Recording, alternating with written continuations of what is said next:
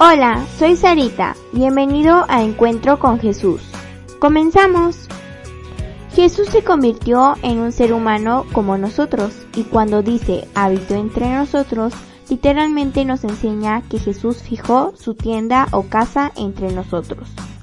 Lo que nos recuerda la ocasión en la que Moisés construyó la tienda del tabernáculo en el desierto y la gloria de Dios se manifestó en él y todo el pueblo de Israel lo vio.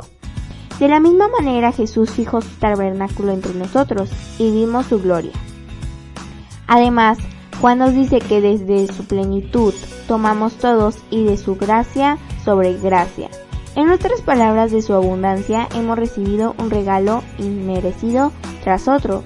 Tres de todos estos regalos son la gracia o amor inagotable, la verdad y el conocimiento del Padre.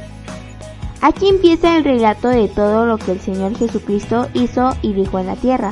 El relato comienza con el testimonio del Bautista, ya que hemos visto a otro personaje en escena y ahora lo vemos en una conversación llena de muchas preguntas.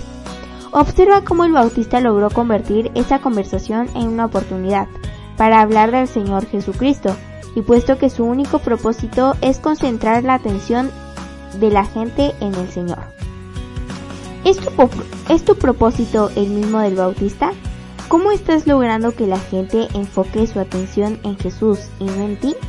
¿Qué oportunidades puedes aprovechar para compartir de Jesús? Te invito a que compartas mi audio. Con amor, tu amiga Sari.